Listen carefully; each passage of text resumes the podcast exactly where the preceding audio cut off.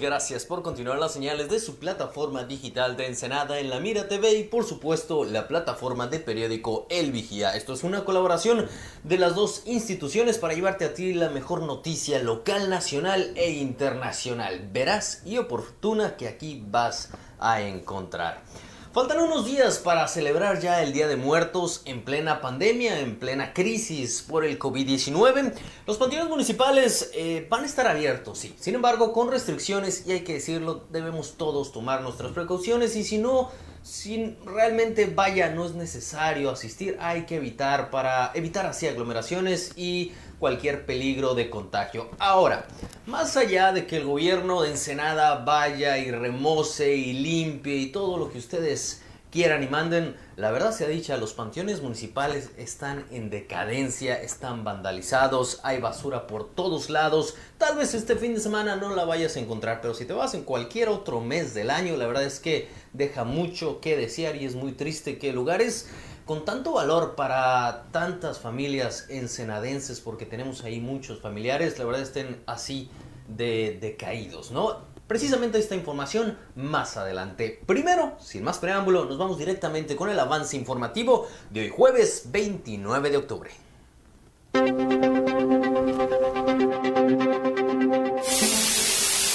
Seguridad Pública Municipal implementará un operativo de vigilancia con motivo de la Noche de Brujas.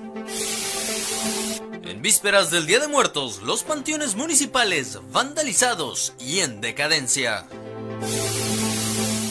Ante los aumentos de casos activos por COVID-19 en Baja California, el secretario de Salud Alonso Pérez Rico explica las comorbilidades excluyen la ampliación del decreto de estímulos fiscales para la zona fronteriza norte.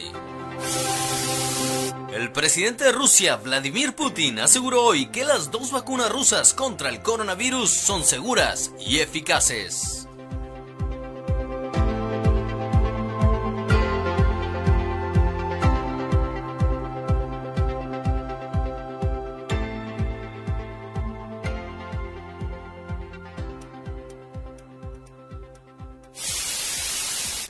Iniciamos con la pregunta del día para que se puedan comunicar con nosotros. Recuerden que su opinión siempre va a ser lo más importante. La pregunta es, la van a ver en estos momentos en sus pantallas.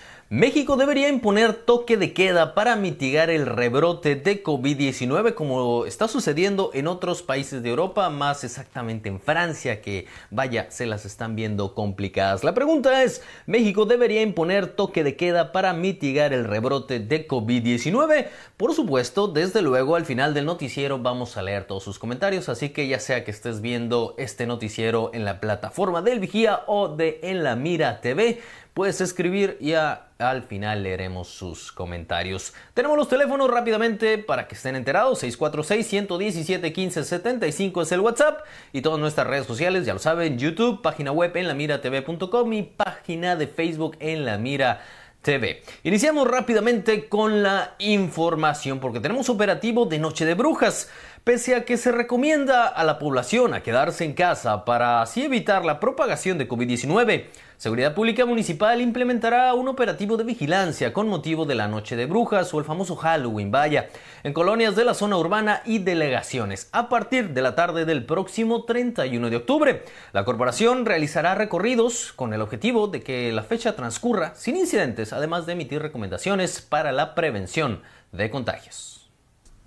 El gobierno municipal de Ensenada aplicará con motivos de los festejos de Halloween un operativo especial de vigilancia de los bares y restaurantes que están actualmente operando para revisar que se apliquen los protocolos sanitarios y no se rebasen los aforos permitidos en cada lugar. José Ángel León Sumarán, director de Comercio, Alcoholes y Espectáculos Públicos, indicó que en esta revisión participarán diversas dependencias e incluso se está solicitando la colaboración ciudadana para denunciar aquellos lugares que tengan una asistencia mayor a la establecida o se estén realizando acciones no autorizadas. Que se van a estar realizando operativos con bomberos, protección civil, dirección de desarrollo económico.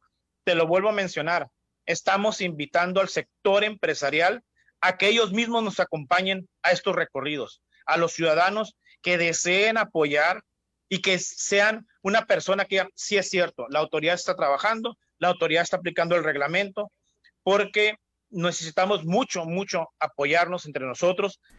Entre las actividades no autorizadas, dijo, están los bailes en pista, el realizar pasarelas o cualquier otra acción que implique el contacto físico entre varias personas.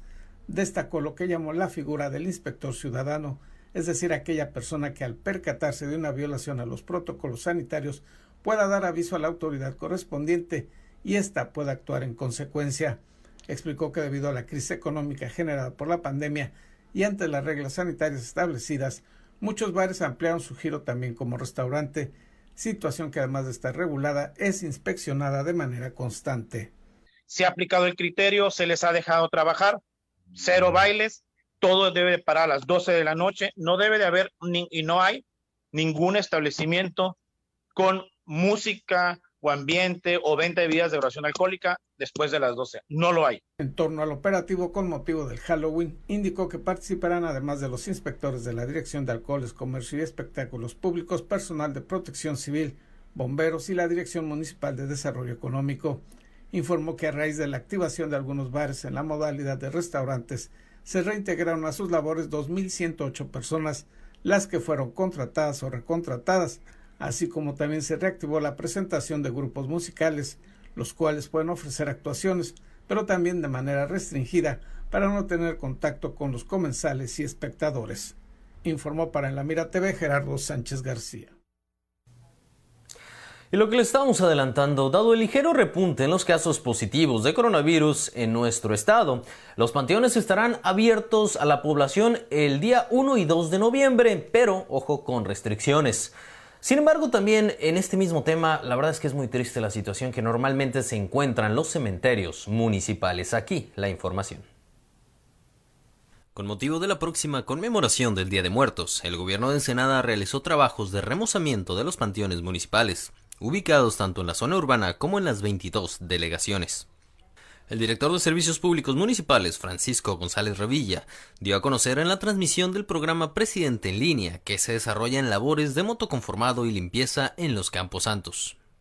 Sin embargo, visitantes del panteón informaron que aunque en estos días se notó ligeramente las acciones de limpieza, la situación de los panteones municipales es lamentable, pues abundan las personas en situación de calle, además de una gran cantidad de basura e inclusive perros callejeros que duermen y ensucian las lápidas.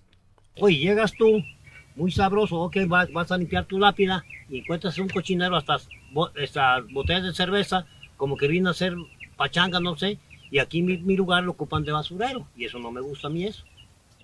Deberían de poner uno al pendiente eso, las, las autoridades, más bien las autoridades, porque, porque el panteonero pues no, no existe ya, por no, o no por no pagarle, yo creo. El vandalismo y los robos del metal en los mausoleos son constantes, ocasionando con esto que los usuarios desistan de invertir en mejorar los espacios destinados a sus fieles difuntos, dándole un aspecto aún más descuidado a los diferentes cementerios municipales.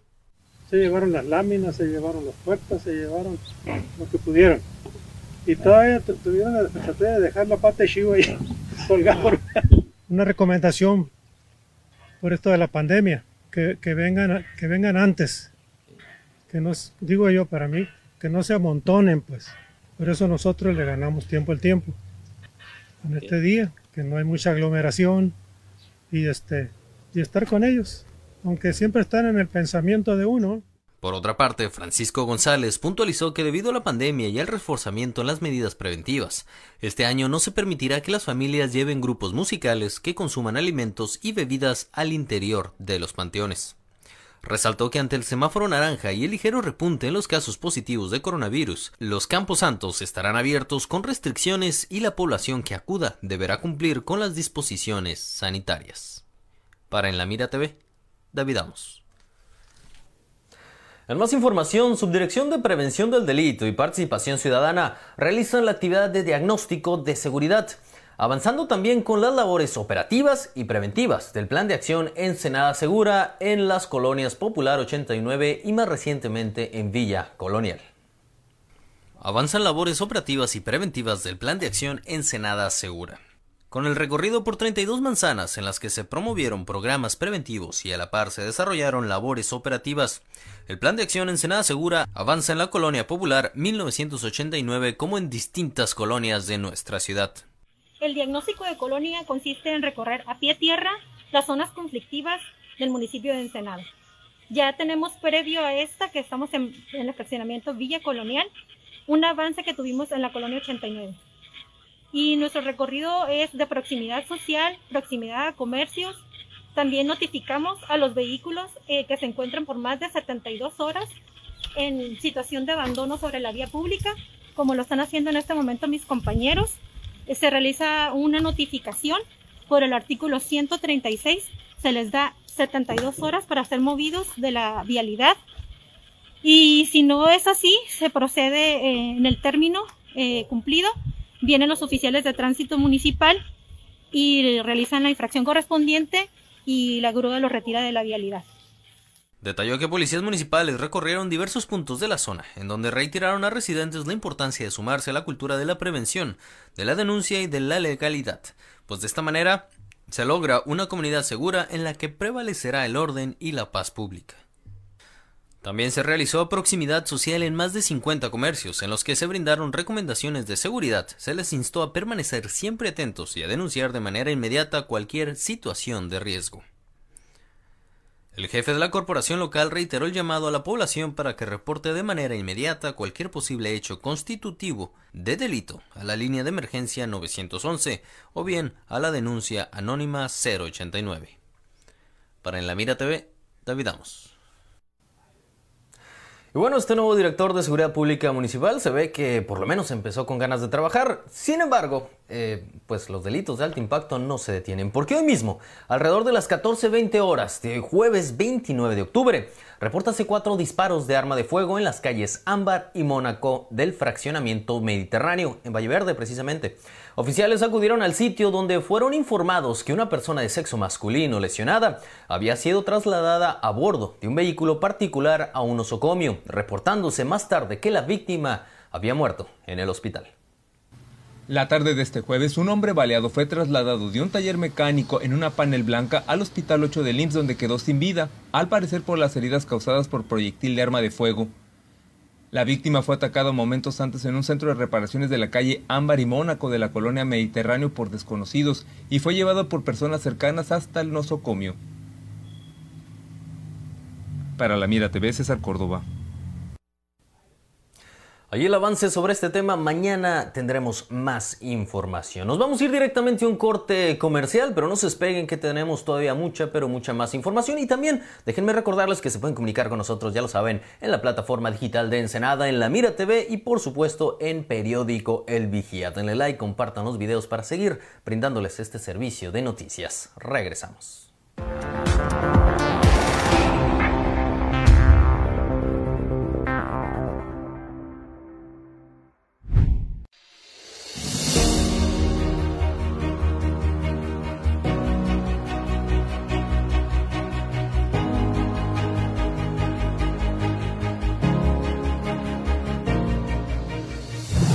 Esta temporada sabemos que no está siendo fácil. Y no podemos quedarnos de brazos cruzados. Juntos podemos reducir el daño que esta crisis traerá a nuestra economía. Todas las empresas necesitan ingresos. Pues de ellas depende la estabilidad de cientos de familias. Comparte este video, consume productos locales lo más que puedas. Y así todos juntos activar la economía local. Porque Ensenada es una comunidad solidaria. Y juntos saldremos adelante. Ensenada te necesita. Gracias, Gracias Ensenada.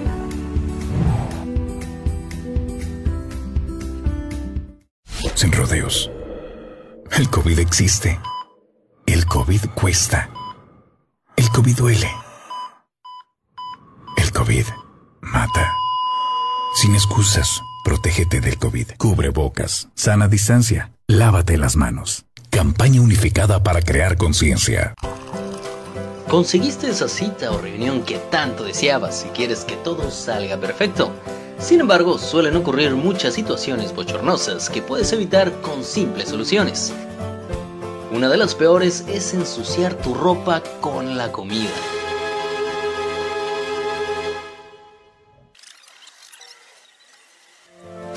No te manches usando nuestros baberos de alta calidad y diseños únicos. Protégete con estilo, siempre tenlos contigo. Eventualmente lo vas a agradecer.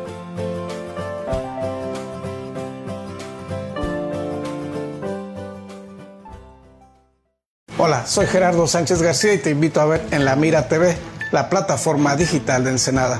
Síguenos a través de nuestras redes sociales.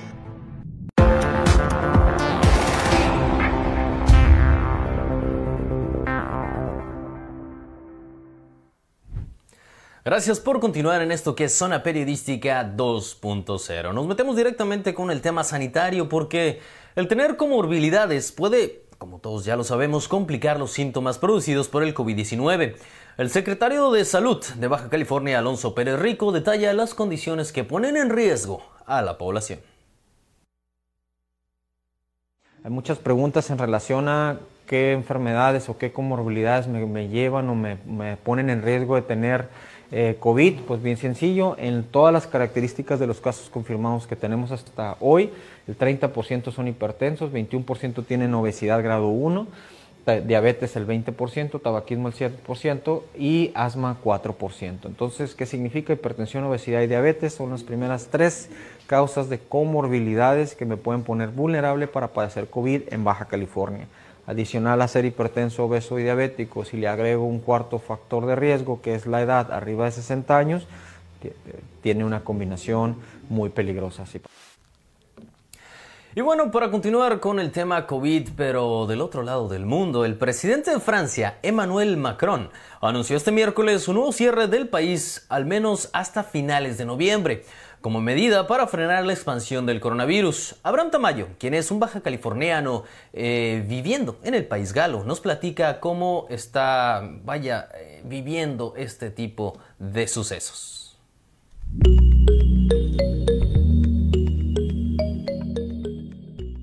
¿Qué tal amigos de la Mira TV?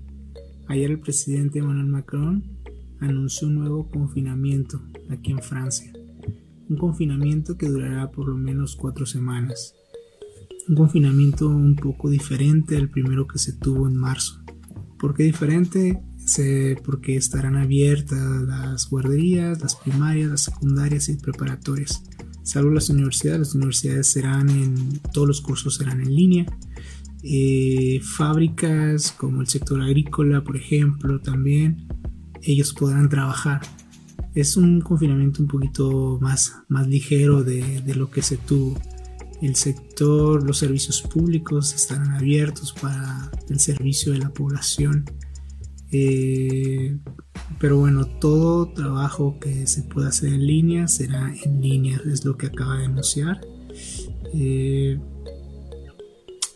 los restaurantes, los bares se mantendrán cerrados. Además, las casas de retiro estarán abiertas. En marzo no se podía visitar a los ancianos, a tus familiares y a mayores no se podía. En este confinamiento se va a poder. Otro, otro punto es no se puede desplazar de una región a otra. Estará prohibido. Y por supuesto, para salir a hacer el mandado, para salir a hacer deporte, hay que, hay que tener una atestación. Él prometió ayer eh, dar más detalles en el transcurso de la semana porque no quedó muy, muy claro cuáles sectores van a estar restringidos, cuáles sectores económicos. Eh, anunciando también que si no se mejora la situación, eh, podremos, se podrá prolongar el confinamiento y posiblemente en eh, Navidad estaremos, estaremos confinados. Y bueno, ahí su testimonio y hay que, hay que aprender de ello. Si no queremos que nos vuelva a suceder lo mismo, a volver a estar en semáforo rojo, tenemos que tomar todos nuestras precauciones, usar cubrebocas, sana distancia y todo lo que ya nos han dicho hasta el cansancio. Y la verdad es que no nos vamos a cansar de repetírselo porque es muy importante y hay, hay muchas vidas en riesgo. Nos vamos a ir ahora sí con otra información en el tema fiscal porque excluyen la ampliación del decreto de estímulos fiscales para la zona fronteriza norte, un tema muy importante. En el paquete económico 2021 presentado por el gobierno federal no se incluyó la ampliación del decreto de estímulos fiscales para la región fronteriza norte, por lo que existe preocupación si se mantendrán dichos beneficios y qué ocurriría con otras medidas incluidas en ese decreto, como fue el establecimiento del salario mínimo fronterizo más alto que en otras regiones del país. Con los beneficios, pues venía también el compromiso del aumento del salario mínimo. Entonces, ahorita, ante la finalización del decreto que se dio por dos años, pues queda en duda respecto a que si no pudiéramos tener los beneficios, pues va a quedar permanente el aumento. Darle un retroceso a ese aumento del salario mínimo se ve casi imposible. Marco Navarro Stick, especialista fiscal e integrante del Instituto Mexicano de Contadores Públicos, indicó que si bien fue muy bajo el número de contribuyentes que se pudieron beneficiar con ese programa, es importante que se mantenga y que se pueda ampliar el número de inscritos. El decreto del impuesto sobre la renta o, la sección del impuesto sobre la renta solamente entraron aproximadamente 3.000 contribuyentes. Esto es bajísimo comparado con el universo de contribuyentes que se encuentra establecido en la región fronteriza. Sin embargo, pues de algo ha ayudado el decreto. Explicó que de acuerdo a la información proporcionada por el Servicio de Administración Tributaria, el SAT, al primer semestre de este año solo 132.368 contribuyentes de 40 municipios de seis entidades pudieron inscribirse en ese estímulo, la mayor parte de ellos, 128.973, beneficiados con la reducción del impuesto al valor agregado y solo 3.395 causantes se beneficiaron con un pago menor del impuesto sobre la renta. De 129 mil contribuyentes en la región fronteriza, perdón, no, en, no exclusivamente en Baja California, en toda la región fronteriza, en los más de 40 municipios que pudieron entrar a lo largo de la, la frontera norte. Agregó que existen otras inquietudes en torno a dicho decreto, pues en el mismo se estableció un salario mínimo fronterizo más alto que en el resto del país, así como la homologación de los precios de los combustibles y la energía eléctrica comparativamente con el sur de los Estados Unidos. El presidente de la República, Andrés Manuel López Obrador, ha hecho comentarios en torno a que se continuaría ese decreto e incluso que pudiera ampliarse hacia la región fronteriza sur, pero hasta el momento oficialmente no se conoce qué ocurrirá con un decreto que está a dos meses de vencer, pues su aplicación se estableció de enero de 2019 a enero de 2021. Concluyó Navarro Stick. Informó para En la Mira TV Gerardo Sánchez García. En otras noticias, los tres nuevos partidos políticos que contendrán en las elecciones del 2021 recibirán alrededor de 200 millones de pesos para sus actividades. La información con los colegas de Canal 66. Cada uno de los tres nuevos partidos políticos nacionales que contendrán en las elecciones del 2021 y que incluye a Baja California recibirán a partir del 29 de octubre cerca de 200 millones de pesos para sus actividades. Además, el INE les pagará el salario de sus representantes, su tiempo de propaganda en radio y televisión, oficinas y hasta artículos de limpieza y por supuesto suscripciones a periódicos y revistas. Esto de acuerdo a un análisis realizado por Grupo Reforma. Solo por lo que resta del año recibirán 78 millones de pesos en prerrogativas. El Partido Encuentro Solidario PES tendrá 29.8 millones de pesos para su manutención del mes de octubre, aunque solo resten dos días por terminar el mes. Lo mismo sucede con el Partido Redes Sociales Progresistas y el Partido Fuerza Social por México, quienes contarán con 24.4 millones de pesos cada uno. Para el 2021 cada partido dispondrá de 162 millones de pesos en prerrogativas, 105 millones de pesos para gasto ordinario, además 4.7 millones para actividades específicas y 31.5 millones para gasto de campañas. Falta sumar los recursos que recibirán por representaciones de partidos políticos, gasto de oficina, apoyo a nómina, supervisión, capacitación de comisiones de trabajo, telefonía, limpieza y la lista sigue y sigue. Eso sin contar el tiempo aire que tendrán en radio y televisión que les ofrece el INE. En contacto informan Israel González Cano y Gerson Martínez, Canal de las Noticias. Continuamos con una pausa publicitaria, pero no se despeguen que regresamos con toda la información internacional.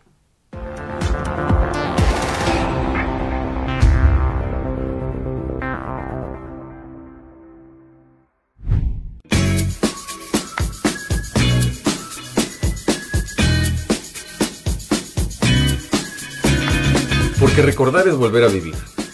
En imaginarte te podemos ayudar. No dejes que tus memorias se pierdan y deja que trasciendan en el tiempo.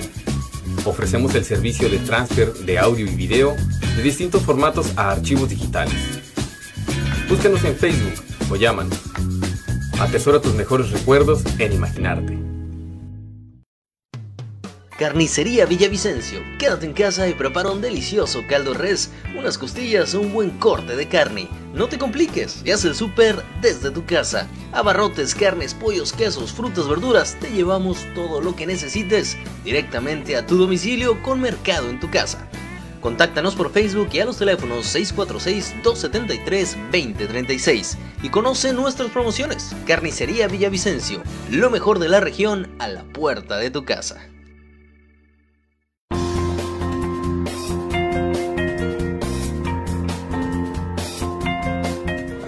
Cubrebocas, puede salvar tu vida, la de tu familia y la de todos.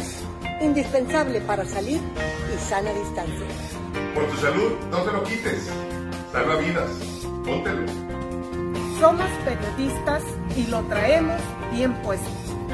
Por tu seguridad y la de todos, usa el cubrebocas siempre. Somos periodistas y lo traemos bien puesto. Si todos usáramos cubrebocas, esto se acabaría. Así es que por responsabilidad con los demás y contigo mismo, usa tu cubrebocas. Soy periodista y lo tengo bien puesto. Cuídate y cuida a los demás. El cubrebocas puede hacer la diferencia. Por favor, utilízalo. Soy periodista y yo lo traigo bien puesto. Prevenir contagios es la meta.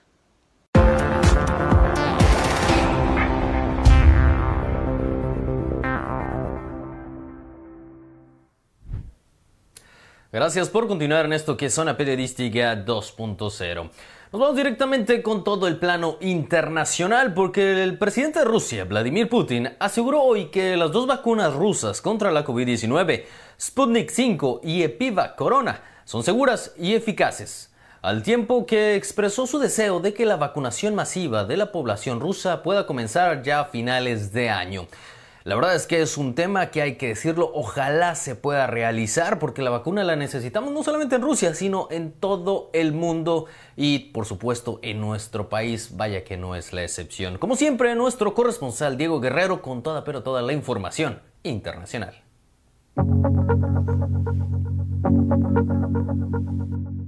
Pilotos de aviones de combate F-16 dispararon bengalas de advertencia para retirar una aeronave que sobrevolaba en espacio restringido durante un meeting del presidente Donald Trump. El incidente ocurrió en Bullhead, Arizona, lo que provocó que un avión de combate se apresurara a interceptarlo. John Cornelio, portavoz del Comando de Defensa Aeroespacial de América del Norte, dijo en un comunicado a medios de comunicación que un avión F-16 fue enviado el miércoles por la tarde para investigar un pequeño avión que había entrado a espacio aéreo sobre el mitin del presidente. Por esto la aeronave infractora no respondió a los procedimientos de intercepción inicial, pero estableció comunicaciones por radio después de que la aeronave se detuviera. El presidente de Rusia, Vladimir Putin, aseguró que las dos vacunas rusas contra la COVID-19 son seguras y eficaces, el tiempo que expresó su deseo de que la vacuna masiva de la población rusa pueda comenzar ya a finales del año. La vacuna desarrollada por el Centro de Investigaciones Epidemiológicas y Microbiología en Rusia ya registra el pasado 11 de agosto en Rusia y se encuentra en la fase 3 de los ensayos clínicos. Incluso para huir de pobreza y violencia, pocos se atreven a caminar desde Tegucigalpa a Denver, Colorado y menos aún concluyen con éxito ese viaje de más de 4.300 kilómetros. Pero eso no disaudió a una madre de recorrer ese trayecto junto con su hijo discapacitado, solo para verse abandonados por aquellos que habían prometido ayudarles. María enamorado de 49 años de edad y su hijo Edwin Rubén de 20 años salieron desde Tegucigalpa el 29 de marzo de 2019 y llegaron a Denver el 6 de septiembre de ese año luego de atravesar Honduras, Guatemala, México y varios estados de Estados Unidos. Pero fue después de ingresar legalmente a ese país cuando su verdadera pesadilla comenzó. Enamorado docente de profesión, había anticipado las dificultades de caminar con Edwin, quien necesita constantemente atención y cuidados. Sabía que iba a ser un desafío dormir juntos a un río o bajo los árboles, comer un día sí y un día no esta travesía duró casi seis meses de viaje. Para la Mira TV, Diego Guerrero.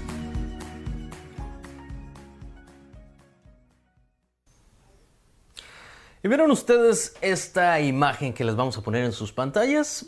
Simplemente para dejarles una pregunta. El presidente de México, Andrés Manuel López Obrador, se reunió con el gobernador de Baja California, Jaime Bonilla Valdés, y nuestro alcalde de Ensenada, Armando Ayala Robles. Obviamente fue una reunión de trabajo, fue una reunión en la que se tocaron distintos temas de desarrollo económico, bienestar, seguridad. Armando Ayala busca traer eh, más elementos de la Guardia Nacional a nuestra ciudad, que vaya que lo necesitan. Y bueno, ahí lo vamos a dejar, ¿no? Es, es una reunión de trabajo. Sin embargo, yo les voy a hacer esta pregunta. Si fueran administraciones anteriores, ¿por qué no decir el PRI? Pues cualquiera, cualquiera diría que se está en busca o se tiene ya cantada o cantado, vaya, en este caso, pues quién va a ser el gobernador de nuestro estado, ¿no? Pero bueno, simplemente es una opinión, la tuya va a ser la más importante. El alcalde ya dijo que, desmintió totalmente los rumores, entonces bueno, lo que sí es que vaya que tiene un dejo de poder bastante fuerte estas imágenes, tu opinión siempre va a ser la más importante. Y ahora sí, dejamos estos temas y nos metemos directamente a la noticia deportiva.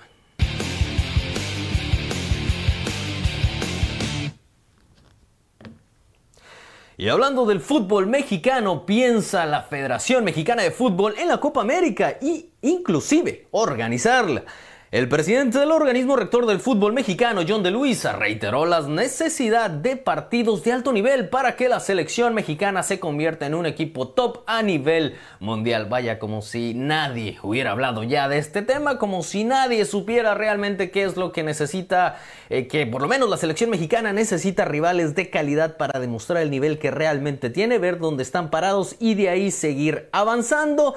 Pero bueno, ahí él lo está diciendo. Si podemos, estas son sus palabras, si podemos regresar el día de mañana a tener relación deportiva con la Conmebol, Copa Libertadores, Copa América, con el extenso uso de la palabra de todo el continente americano, yo creo que sería maravilloso. A ver, no es ningún secreto, por supuesto que sería algo bueno eh, tener partidos en Copa Libertadores como hace mucho tiempo se tenía, tener partidos de equipos mexicanos que disputen con el alto nivel, la misma selección mexicana, eh, poder competir contra equipos sudamericanos eso todos ya lo sabemos, vaya que se necesita, pero también sabemos que se maneja bastante bien la política en el ámbito deportivo y que siempre a final de cuentas el aspecto monetario, económico va primero cuando se habla de fútbol, por lo menos en nuestro país.